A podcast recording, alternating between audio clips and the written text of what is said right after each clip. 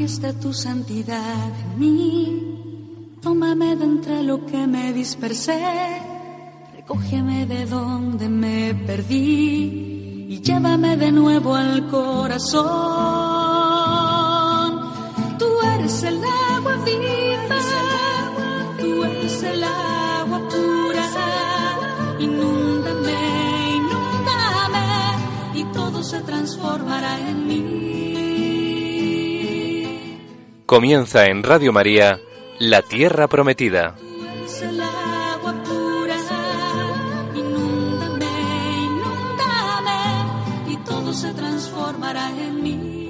Un programa presentado por Beatriz Ozores. Mis rocas ya no harán daño a nadie. Mis montes se harán camino para todos. Pasto abundante medicina será para todo el que coma de mí. Yo seré la tierra que emana leche y miel.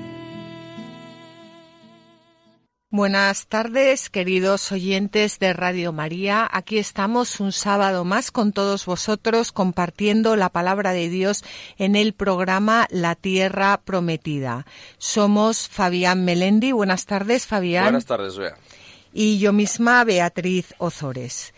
En el programa pasado terminamos con el libro de Josué. Vimos cómo con el libro de Josué culminaba el relato de los orígenes de Israel como pueblo elegido por Dios que fue conducido por él hasta la posesión de una tierra buena donde habitar, es decir, que fue conducido hasta la tierra de Canaán, hasta la tierra prometida. Por lo tanto, el Señor había cumplido sus promesas. Y ahora comenzamos con un nuevo libro, con el libro de los jueces, que narra la historia de ese pueblo una vez que ya ha entrado en la tierra prometida. Veremos cómo el pueblo eh, pues va, va, a empezar a sufrir una, pues un, un, una serie de avatares propios, propios de cualquier asentamiento.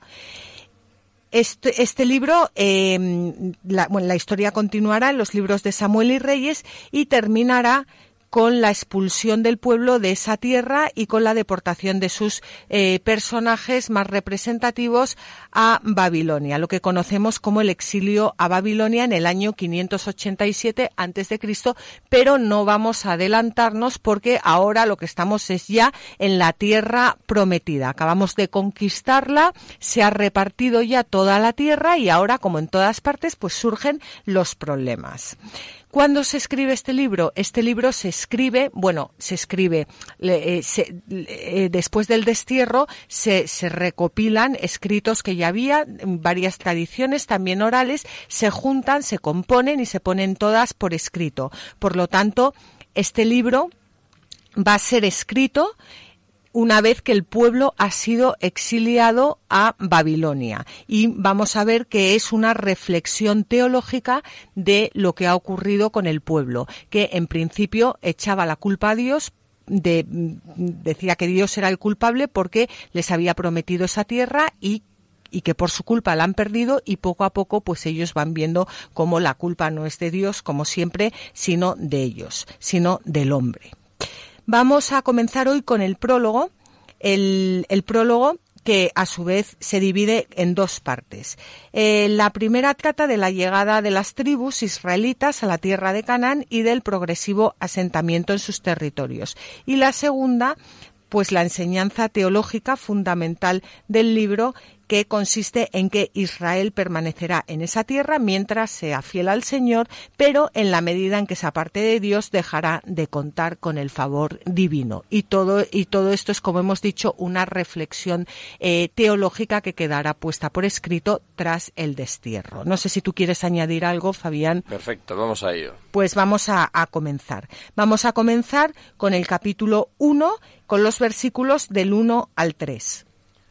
Cuando Josué murió, los israelitas consultaron al Señor diciendo, ¿Quién de nosotros será el primero en subir a luchar contra los cananeos? El Señor dijo, Que suba Judá, he puesto el país en sus manos. Judá dijo a su hermano Simeón, Sube conmigo a mi territorio para combatir a los cananeos, que yo también te acompañaré al tuyo.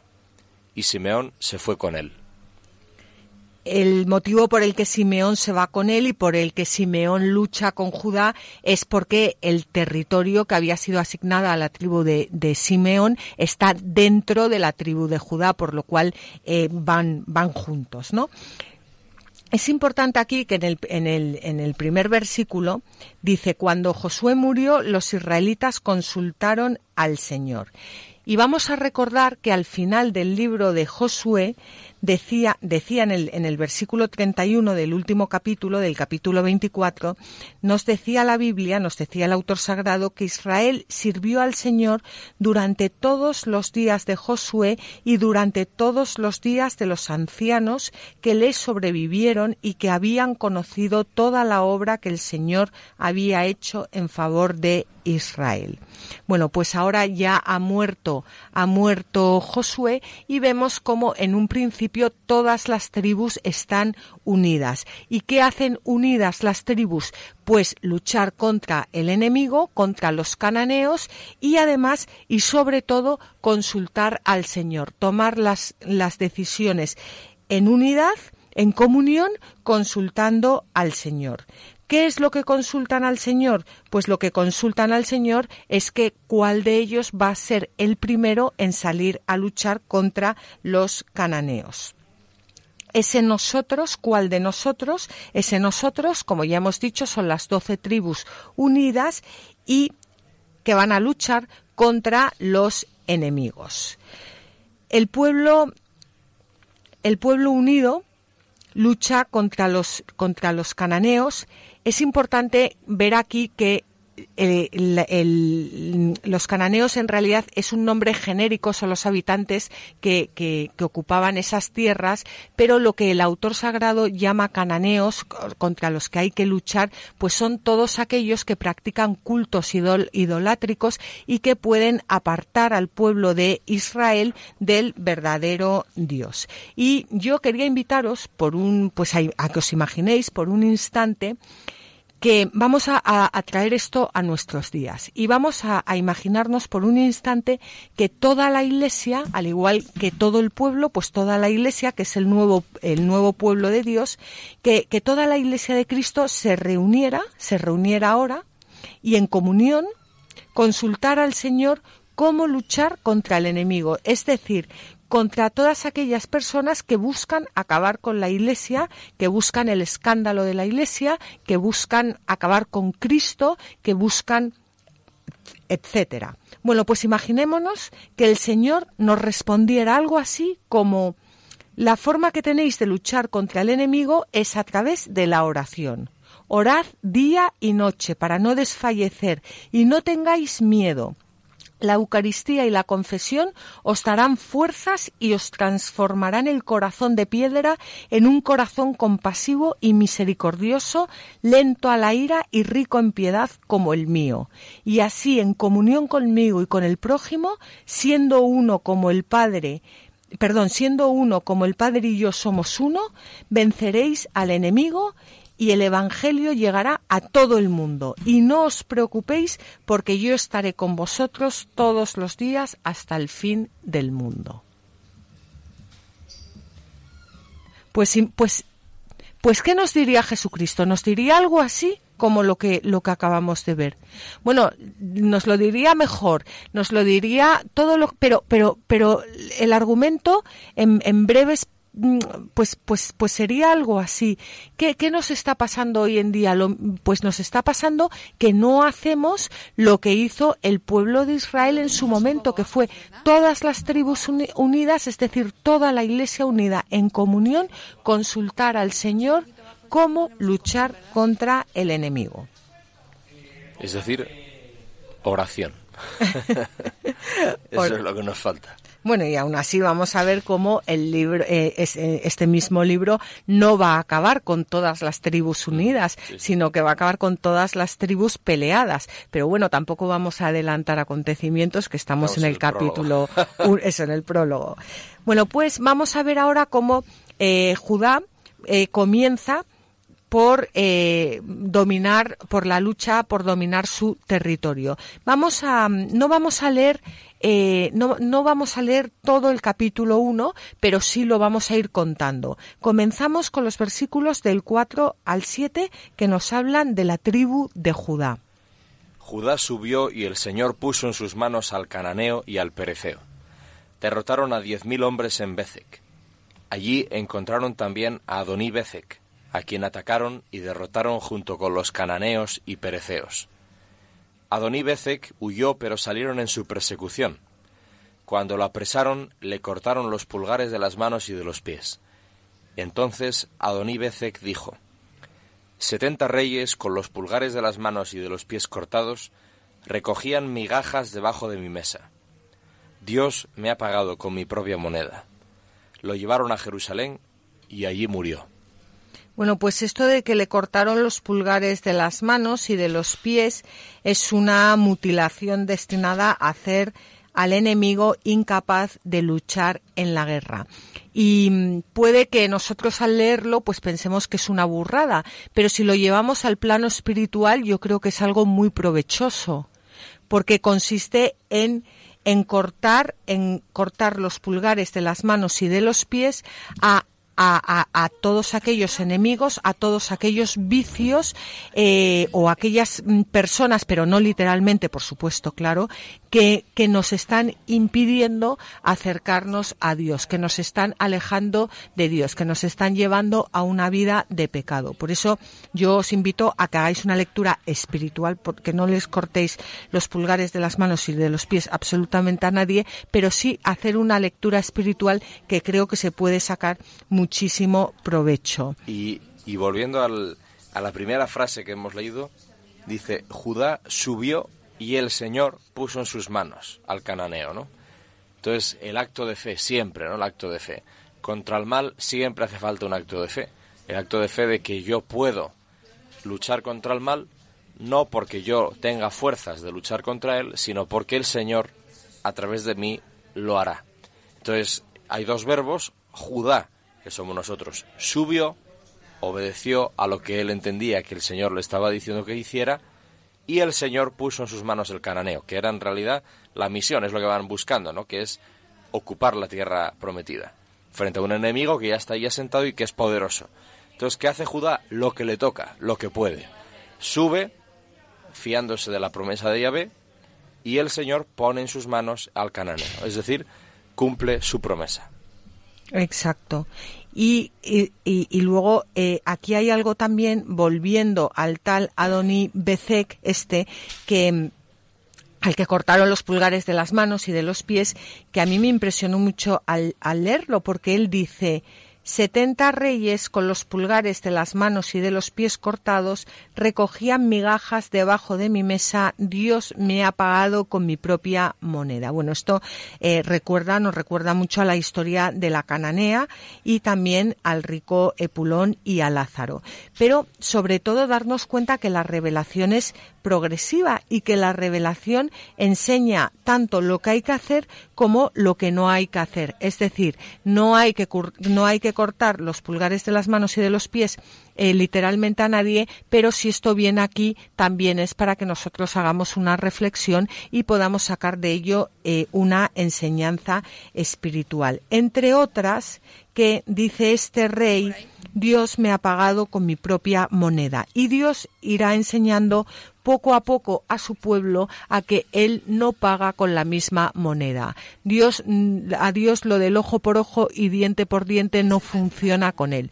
No solo no paga con la misma moneda, sino que, eh, eh, sino que va a ser va a pagar con su con, con, con, con su moneda que es su hijo Jesucristo quien va a morir en Jerusalén por todos nosotros. Y así es como paga Dios.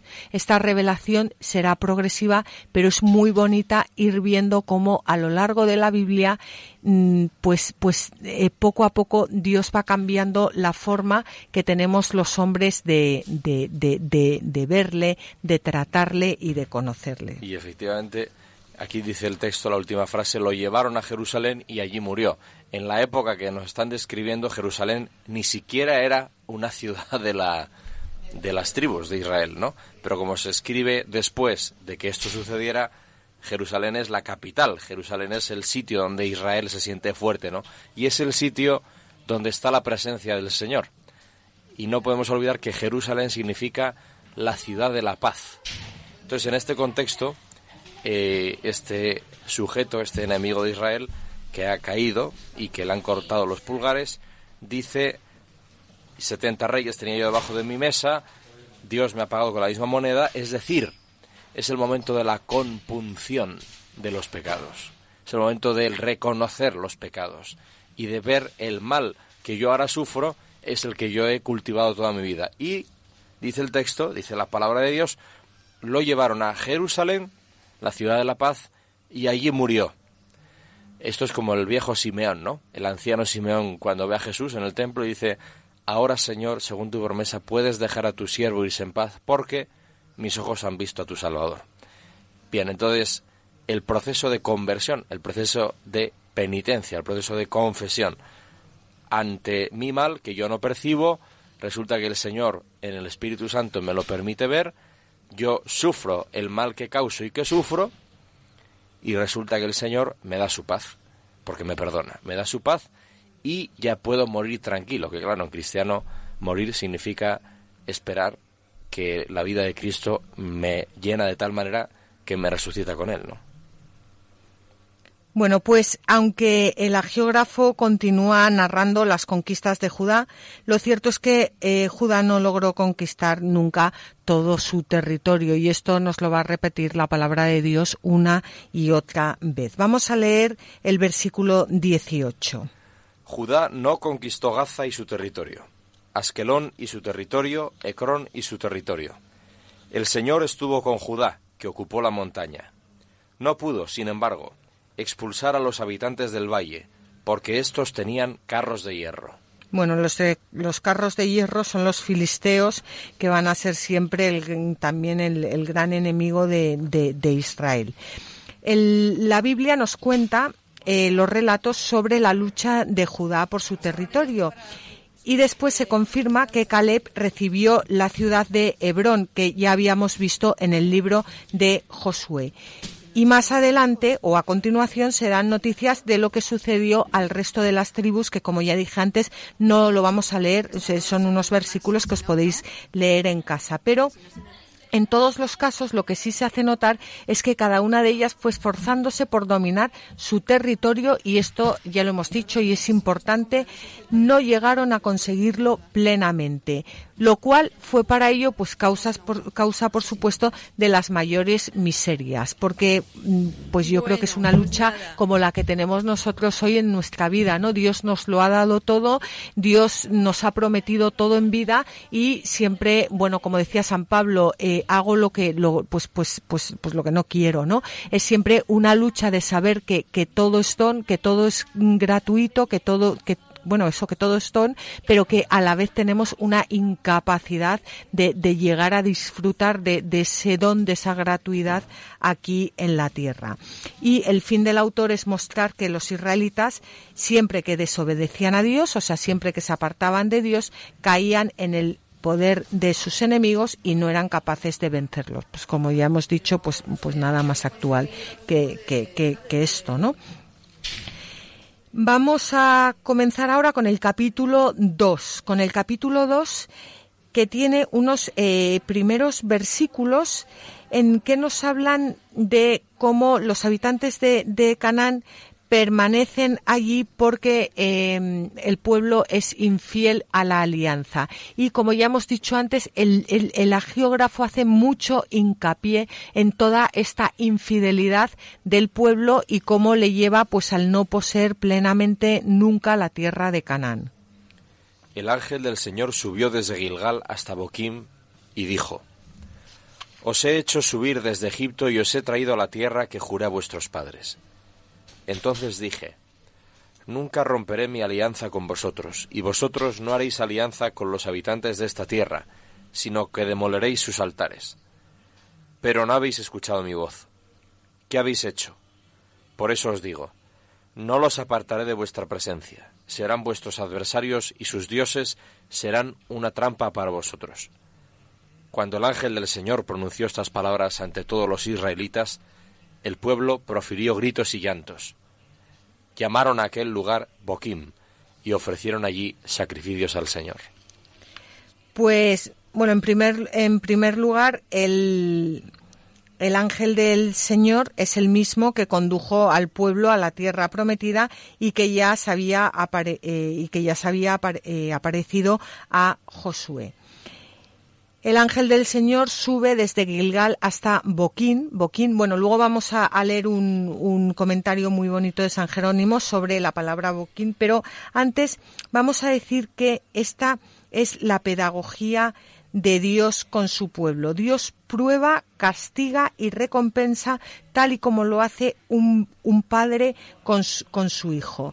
En el Antiguo Testamento Dios castigaba y recompensaba al pueblo colectivamente y con penas y bienes temporales, porque eh, todavía no se hablaba en estos en este tiempo todavía no se hablaba de la vida eterna por lo cual o sea todavía Dios no había revelado la vida eterna por lo cual las penas las penas que se que, se daban eran penas eh, temporales la superioridad del Nuevo Testamento sobre el Antiguo consiste eh, especialmente en que en el Nuevo ya están en primer plano la salud del alma, la vida eterna y la eh, persona. Y a la vida eterna se, subordina todo lo demás. Pero como vemos es, todo una revelación eh, progresiva. Dios dice, no los apartaré de vuestra presencia, serán vuestros adversarios y sus dioses serán una trampa para vosotros. No es que Dios se regocije en poner trampas. Esto es una forma de hablar que tienen ellos, ¿verdad, Fabián? Efectivamente, tiene que ver con el lenguaje semítico, ¿no? Los, esta mentalidad eh, expresa a través de su lenguaje que todas las cosas vienen de Dios, lo cual es bueno, ¿no? En principio. Ahora bien, cuando lo que se relatan son circunstancias como estas, ¿no? Que en otros pasajes se habla de que un monarca, por ejemplo, un monarca obstinado que se empecina en actuar cruelmente con el pueblo, etcétera. A veces el lenguaje semítico que en la Biblia está reflejada, reflejado dice mm, yo, el Señor, endureceré el corazón de este monarca, etcétera, ¿no? Para que sea cruel y entonces luego lo castigaré. Bueno, exactamente no es, es el mensaje teológico, no es que Dios vulnere nuestra libertad de tal manera que nos haga crueles o que nos fuerce a hacer el mal, sino que es la forma en que ellos tienen de siempre referirse a Dios. Dios es lo último, Dios es el primero, Dios es el todopoderoso, ¿no? Y por eso todo lo remiten, lo explican a través de la acción de Dios, del Señor. Pero no es, el mensaje teológico no es que Dios manipule a la gente para hacer el mal. El Espíritu Santo solo nos mueve a hacer el bien y nunca vulnerando nuestra libertad. También es verdad que esto estamos en los primeros libros del Antiguo Testamento y, como también en el tema de la vida eterna, el Señor paulatinamente va mostrándose y va diciéndonos quién es, ¿no? Él es el Señor de la libertad, por tanto, nunca vulnerará, vulnerará nuestra capacidad de decidir qué vamos a hacer, y sobre todo siempre nos orientará hacia el bien, hacia lo constructivo y jamás hacia nada que pueda hacernos daño a nosotros o al prójimo. Bueno, pues cuando, cuando el ángel del Señor pronuncia estas palabras, dice la Biblia, ante todos los israelitas el pueblo profirió gritos y llantos y llamaron aquel lugar Boquín y ofrecieron allí sacrificios al Señor. Hay un comentario fantástico de San Jerónimo que habla de la palabra boquín, que significa valle de lágrimas. Y vamos a leerlo porque yo creo que nos puede también orientar mucho cómo, mm, pues, pues, pues cómo acercarnos a, a este texto. Leemos en el libro de los jueces que cuando vino el ángel a anunciarle al pueblo la penitencia, diciendo, habéis abandonado al Señor, y el Señor os abandonará, el pueblo lloró al oír tales palabras, y por eso el lugar se llamó Boquim, es decir, Valle de Lágrimas. Desde el plano de, lo espiritual, podemos interpretar que el Valle de Lágrimas representa a este mundo. No nos hallamos en un monte, es decir, en el reino de los cielos, sino en un valle, esto es, en medio de las tinieblas de este mundo. Por el pecado fuimos arrojados junto con Adán del paraíso, y vinimos a parar a este valle de lágrimas, en donde habita el dolor y el llanto. En un valle de lágrimas, en el lugar en que le destinó. ¿Qué es lo que quiso decir? En el lugar que Dios nos ha puesto para que combatamos, es decir, para que aquí luchemos contra el demonio y los pecados, a fin de que seamos coronados en el cielo. Pero ¿por qué Dios nos puso en posición de combate? No podía habernos otorgado la vida sin necesidad de luchar. Nos designó, por así decir, un árbitro que presidiera los combates y un estadio donde competir contra los vicios, a fin de que no durmiéndonos, sino esforzándonos, seamos luego coronados según nuestros méritos.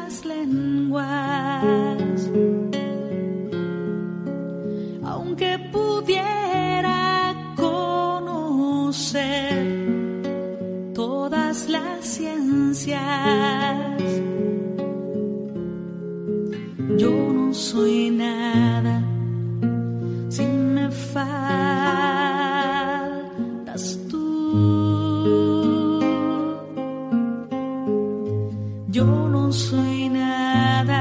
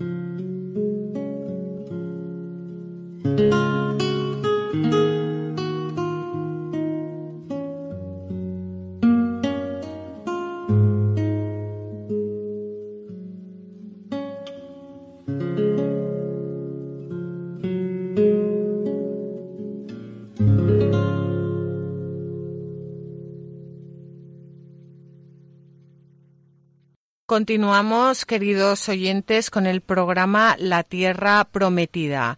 Fabián Melendi y Beatriz Ozores. Mm, vamos a, bueno, vamos a invocar al Espíritu Santo antes de continuar. Ven Espíritu Santo, llena los corazones de tus fieles y enciende en ellos el fuego de tu amor. Envía tu Espíritu Creador y renueva la faz de la tierra. Oh Dios que has iluminado los corazones de tus hijos con la luz del Espíritu Santo, haznos dóciles a sus inspiraciones, para gustar siempre el bien y gozar de su consuelo. Por Cristo nuestro Señor. Amén. Amén.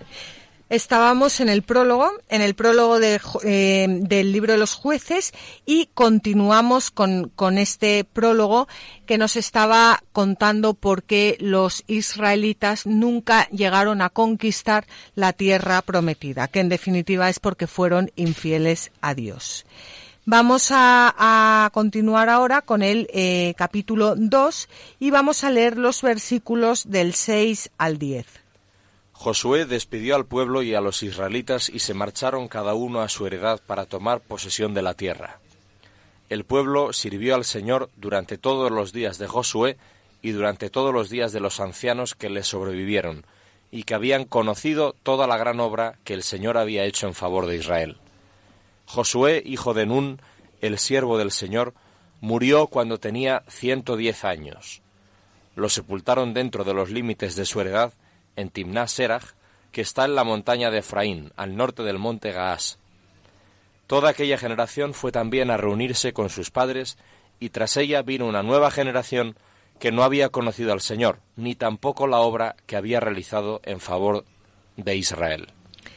Vemos como aquí el autor repite, repite la, narración de la muerte de Josué y vuelve a repetir que toda aquella generación que acompañó a Josué eh, no bueno no que mientras mientras vivió no fue contra el Señor pero esa generación muere. Esto es como una especie de introducción a lo que va a contar después de la sobre la reincidencia de Israel en la infidelidad van a ser todos aquellos que ya no conocieron, los que van a caer todos aquellos que no conocieron a Josué. Hay algo muy curioso aquí, bueno, no es curioso, pero es para meditar, dice que el pueblo sirvió al Señor durante todos los días de Josué y durante todos los días de los ancianos que le sobrevivieron y que habían conocido toda la gran obra que el Señor había hecho en favor de Israel.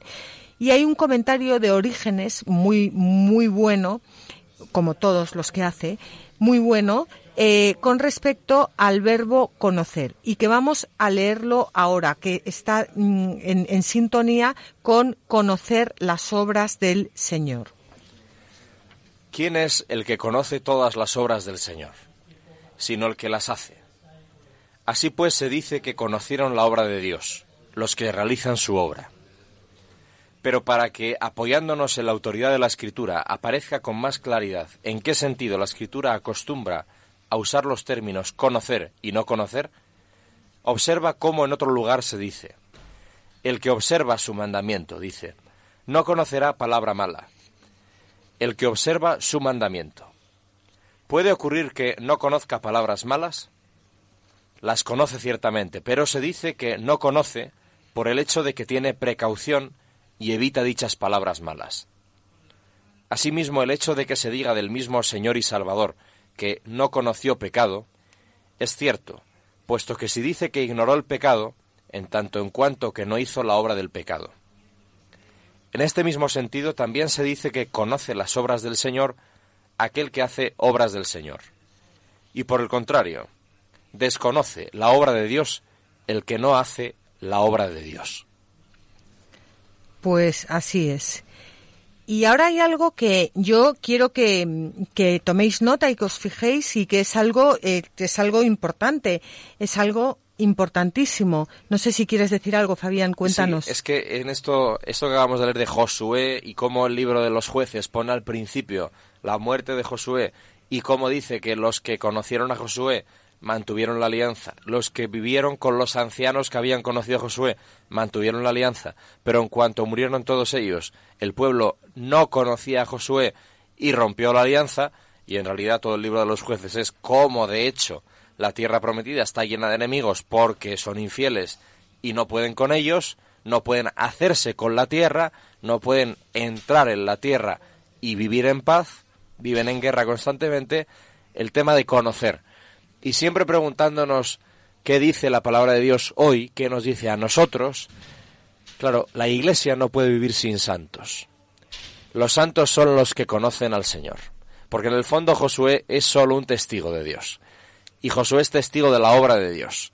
Y Josué lleva adelante lo que el Señor le pide, que es entrar en la tierra prometida. ¿no? Y los ancianos son los testigos del enviado del Señor, que es Josué, del elegido del Señor. Los testigos son los santos. Si en la iglesia no hay santos, el pueblo de Dios se desorienta. El pueblo de Dios se empobrece y el pueblo de Dios se corrompe. Y hacemos traición a la promesa de Dios. Y no anunciamos a Jesucristo. Y no vivimos de Jesucristo. Y entonces todo se viene abajo. Una iglesia sin santos se muere. Es decir, una iglesia en que no haya nadie que se abra la acción del Espíritu Santo se vacía pierde la vida, porque la vida es Cristo y su Espíritu que nos la da, para gloria del Padre. Si la Iglesia no tiene santos, esto no funciona. ¿Por qué estamos, dicen los santos, una Iglesia sin mártires, mal síntoma?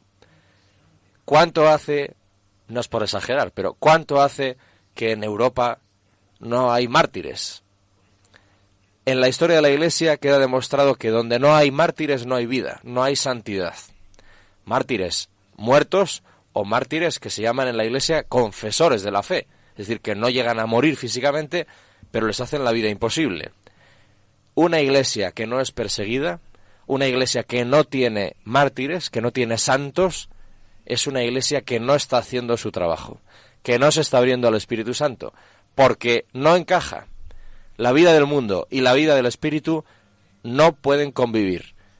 Una iglesia sin santos se ha alejado del espíritu, ¿no? Una iglesia apagada, mortecina, aburrida, burguesa, es una iglesia que no está atravesada por la vida del Espíritu Santo. Pues esto es lo que nos está diciendo el libro de los jueces. Bueno, pues me parece que la buena noticia es que mm, creo que va a empezar a haber mártires por todas partes, por lo cual vamos el espíritu va a actuar fuertemente. fuertemente. Bueno, pues yo me alegro que hayas comentado todo esto porque es que también nos sirve muchísimo de introducción a lo que vamos a decir ahora, que era eh, bueno, lo que, lo, lo, que, lo que estábamos diciendo antes, que es que ahora viene algo muy importante y es que lo que vamos a leer a continuación, pero ya lo vamos a leer en el marco litúrgico, eh, correspondería a los versículos del 11 al del 11 al 19 y se celebra en la liturgia de la Iglesia. Y en la línea con lo que acaba de decir Fabián es impresionante cómo la Iglesia coge este texto este texto que, que, que, lleva por título El Señor hacía surgir jueces, pero ni a los jueces hacían caso, o sea, cómo, cómo el, el Señor hacía surgir, surgir jueces que orientaban al pueblo sobre lo que tenían que hacer, ni siquiera a los jueces les hacían caso, cómo el Salmo responde perfectamente a esta lectura, que también lo vamos a leer. Julián leerá la primera, perdón, Fabián leerá la primera lectura y yo leeré el Salmo y después lo que ya es el culmen es el Evangelio que lleva por título Si quieres llegar hasta el final, vende lo que tienes, así tendrás un tesoro en el cielo. Es decir, que no basta con hacer caso al, a los hombres de Dios, que no basta con cumplir las leyes, que no basta con hacer las cosas bien, sino que el que quiere ser santo tiene que llegar hasta el final, hasta darlo todo, todo, absolutamente todo, sus bienes, sus bienes bien entendido. Esto, claro, pues si es un padre de familia y tiene que mantener a sus hijos, esto hay que entenderlo bien, pero poner su vida entera a disposición de Dios hasta dar su propia vida. Bueno, pues vamos a, a, comenzar. Eh, comenzamos con la primera lectura, que como ya hemos dicho, es del libro de los, de los jueces, capítulo 2, versículos 11 al 19. En aquellos días los israelitas hicieron lo que el Señor reprueba. Dieron culto a los ídolos, abandonaron al Señor, Dios de sus padres, que los había sacado de Egipto y se fueron tras los otros dioses, dioses de las naciones vecinas, y los adoraron, irritando al Señor. Abandonaron al Señor y dieron culto a Baal y a Astarte.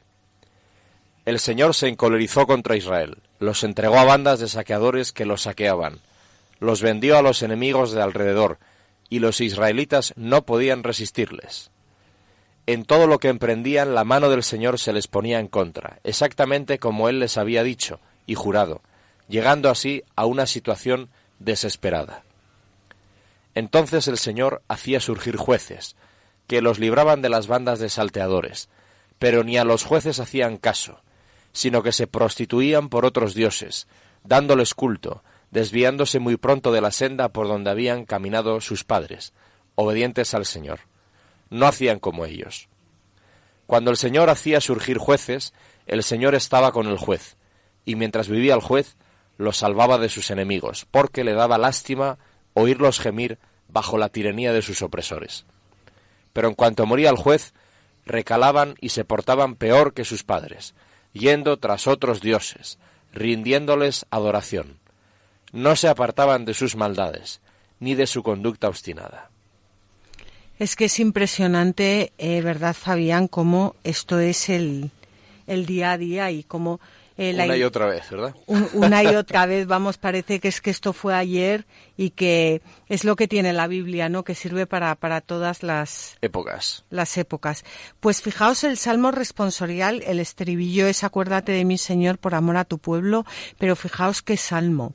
No, exterminaron a los pueblos que el Señor les había mandado, emparentaron con los gentiles, imitaron sus costumbres, adoraron sus ídolos y cayeron en sus lazos, inmolaron a los demonios, sus hijos y sus hijas. Se marcharon con sus acciones, perdón, se mancharon con sus acciones y se prostituyeron con sus maldades la ira del Señor se encendió contra su pueblo y aborreció su heredad. Cuántas veces los libró, mas ellos, obstinados en su actitud, perecían por sus culpas. Pero él miró su angustia y escuchó sus gritos. Y ahora pasamos al Evangelio, que es el culmen de la primera lectura y que dice lo que comentábamos antes, que es que no solo basta con, con, quitar a todos estos ídolos de nuestra vida, sino que además tenemos que purificar el culto hasta celebrarlo como debe ser celebrado, es decir, eh, no solo ofreciendo al Padre la vida de Jesucristo, sino nuestra propia vida con la suya. En aquel tiempo se acercó uno a Jesús y le preguntó, Maestro, ¿qué tengo que hacer de bueno para obtener la vida eterna? Jesús le contestó, ¿por qué me preguntas qué es bueno? Uno solo es bueno. Mira, si quieres entrar en la vida, guarda los mandamientos. Él le preguntó, ¿cuáles? Jesús le contestó, No matarás, no cometerás adulterio, no robarás, no darás falso testimonio, honra a tu padre y a tu madre, y ama a tu prójimo como a ti mismo. El muchacho le dijo, Todo eso lo he cumplido. ¿Qué me falta? Jesús le contestó, Si quieres llegar hasta el final, vende lo que tienes, da el dinero a los pobres, así tendrás un tesoro en el cielo y luego vente conmigo. Al oír esto el joven se fue triste, porque era rico. Pues lo que decíamos, que no, no solo, no solo, no, no, la Biblia nos enseña que no es solo cuestión de, eh, de, de cumplir, de cumplir las leyes, sino de poner toda nuestra vida al servicio de Dios. Y antes de continuar, yo simplemente quería hacer un apunte porque esto es muy, muy importante. Leer la Biblia y estudiar la Biblia está fenomenal, pero siempre y cuando, bueno, no siempre, pero además, si lo, si lo centramos en, en, la celebración litúrgica, todavía más, porque claro, ahí es donde alcanza su plenitud. Entonces, simplemente decir que el libro de Josué se lee en la semana 20 del tiempo ordinario, año impar, se lee el lunes, el martes, el miércoles y el jueves. Nada más, porque ya el viernes y el sábado se lee el libro de Ruth, que es el siguiente y se lee un día más que es el 19 de diciembre, el 19 de diciembre en Adviento, por lo cual hay uno, dos, tres, cuatro, cinco días al año en que leemos el libro de Josué. Cada dos años, porque es en el año impar. Claro, tienes razón, en que leemos el libro de, de los jueces. Qué importante es meditar este libro y qué importante es estudiarlo y qué importante es dedicarle tiempo, porque en la medida en que hagamos esto, cuando celebremos la Eucaristía en, estos días, podremos de verdad, eh, bueno, pues, pues poner nuestro corazón a disposición del Señor y saber perfectamente qué es lo que estamos respondiendo, a qué nos estamos comprometiendo con el Salmo responsorial y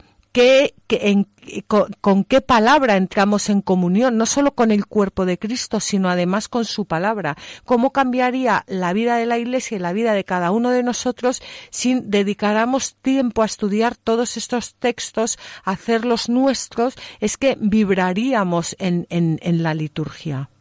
Y además, qué diferente suena cuando está la primera lectura de los jueces, ¿no? Y la segunda del Evangelio cuando uno se pregunta, bueno, ¿esto es la vida? Cuando ya uno llega a un momento, porque lo puede pasar por muchas razones, ¿no? Pero dice, al final vivir es esto. Es decir, se fue triste, ¿no? Dice el Evangelio. Y Jesús lo que le había prometido no era esto, si esto es al final la vida, ¿no? Sino yo te ofrezco algo nuevo, ven conmigo y el joven, o no tan joven, se fue muy triste, se fue solo y se fue sabiendo lo que era la vida, ¿no? Pero se fue sin escuchar la palabra de Jesús, se fue sin conocer a Jesús, se fue sin vivir con Jesús, se fue sin vivir de Jesús y por tanto no se enteró de lo que es la vida nueva. ¿Cuántas veces, todas, todas las veces que la palabra de Dios se nos dirige a nosotros y no la dejamos entrar, estamos impidiendo el paso a Jesucristo, que viene en su espíritu. Todas las veces que hacemos esto, nos hundimos en la tristeza, porque sólo Él puede darle a esta vida la sal y la luz que la hacen valiosa, jubilosa y realmente vida. Bueno, pues esto es el libro de los jueces. Apartarse de Dios es la tristeza y el conflicto. Unirse a Dios es la alegría y la paz. Pues nada, como dice el Deuteronomio, hoy pongo delante de ti la vida y la muerte, escoge por favor la vida. Pues sí, y fijaos lo que dice el, el, Señor se enfada, el Señor se enfada, dice la ira del Señor se encendió. Eso, como había mm, bien dicho Fabián antes, es la forma que tiene el, el autor de, de, expresarse, porque el Señor, o sea, eh, Dios no se podía enfadar porque, porque para empezar Dios no se había encarnado y es lo que se llama un antropomorfismo, que es poner en, en o sea, atribuir a Dios eh, actitudes y que que solo lo pueden cometer los humanos. Bueno, pero es una forma para decirnos la, brutalidad del comportamiento de los israelitas, que sigue siendo el nuestro. Y dice, la ira del Señor se encendió pues contra Israel y dijo, Puesto que esta gente ha violado la alianza que impuse a sus padres y no han escuchado mi voz, tampoco yo apartaré de su presencia a ninguna de las naciones que quedaron cuando Josué murió. Con ellas pondré a prueba a Israel, a ver si se cuida o no de andar por los caminos del Señor como lo hicieron sus padres. Por eso el Señor permitió que algunas naciones continuaran allí. No las expulsó de inmediato, ni las entregó en manos de Josué. Pues lo que lo que hizo realmente el Señor con ellos fue un acto de misericordia, porque permitió, permitió que algunas naciones continuaran allí para que el, el, pueblo aprendiera a ser fiel al Señor. Esta es toda la pedagogía divina. La prueba al final fortalece a la persona que la, que la pasa. Y, así eh, lo, lo, dice también eh, San Agustín. San Agustín tiene un comentario muy bonito que dice que en el que cuenta lo que hubiera ocurrido si los israelitas hubieran permanecido fieles a Dios.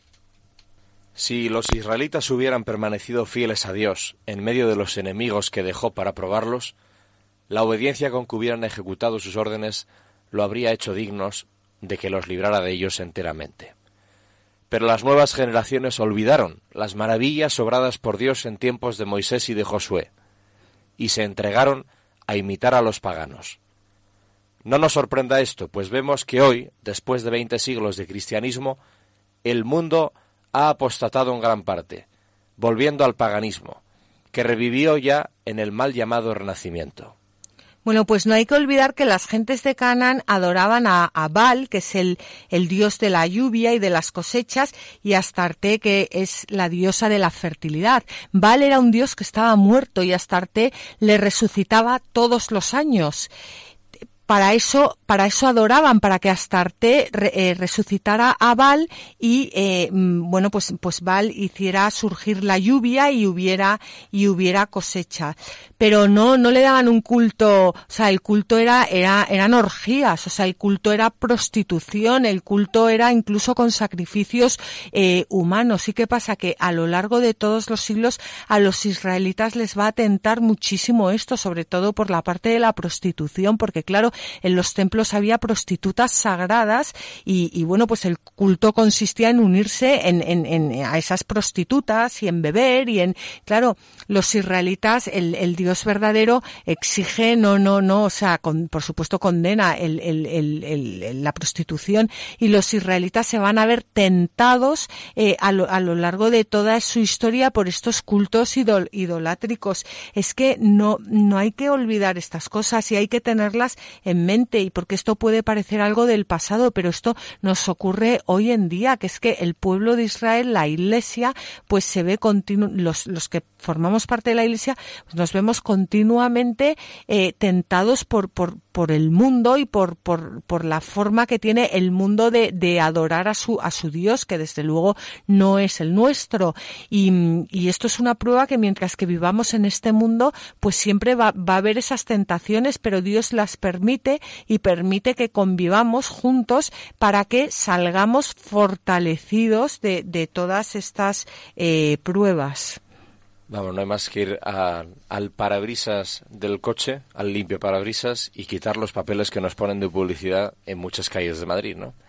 Con números de teléfono y fotos de, de mujeres que están ahí figurando en el papel. Bueno, pues en esos niveles nos movemos, ¿no? Bueno, pues Claro, pero todos esos que ponen esos papeles no saben que nosotros estamos empapados del Antiguo Testamento y que esos papeles. cómo funciona. Y sabemos cómo funciona. Ahora ya sí que hemos llegado al final del, del, programa. En el programa que viene continuaremos pues con la historia de los de los jueces, que son historias a mí me parecen apasionantes porque en el fondo la mayoría son todos una panda de, de brutos y es muy bonito ver cómo el Señor actúa a través de, de todos estos brutos y cómo continúa su historia no de la salvación. De ellos, y no se cansa ni de ellos ni de nosotros, gracias a Dios.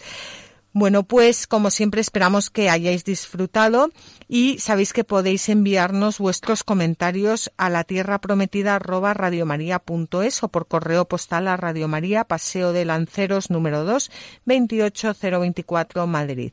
Si queréis volver a escuchar el programa o queréis escuchar cualquier otro, podéis hacerlo directamente en el podcast de Radio María o pedir una copia llamando al teléfono 902 500 518 o entrando en la página web de Radio María www.radiomaria.es. Y como siempre os animamos a que cojáis vuestras Biblias y no dejéis de leerlas, meditarlas y rezarlas porque en los libros sagrados el Padre que está en los cielos sale amorosamente al encuentro de sus hijos para conversar con ellos.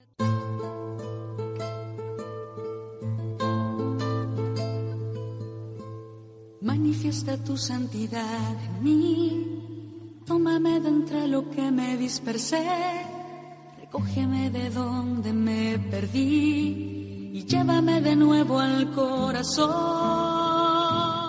Han escuchado en Radio María La Tierra Prometida, un programa presentado por Beatriz Ozores.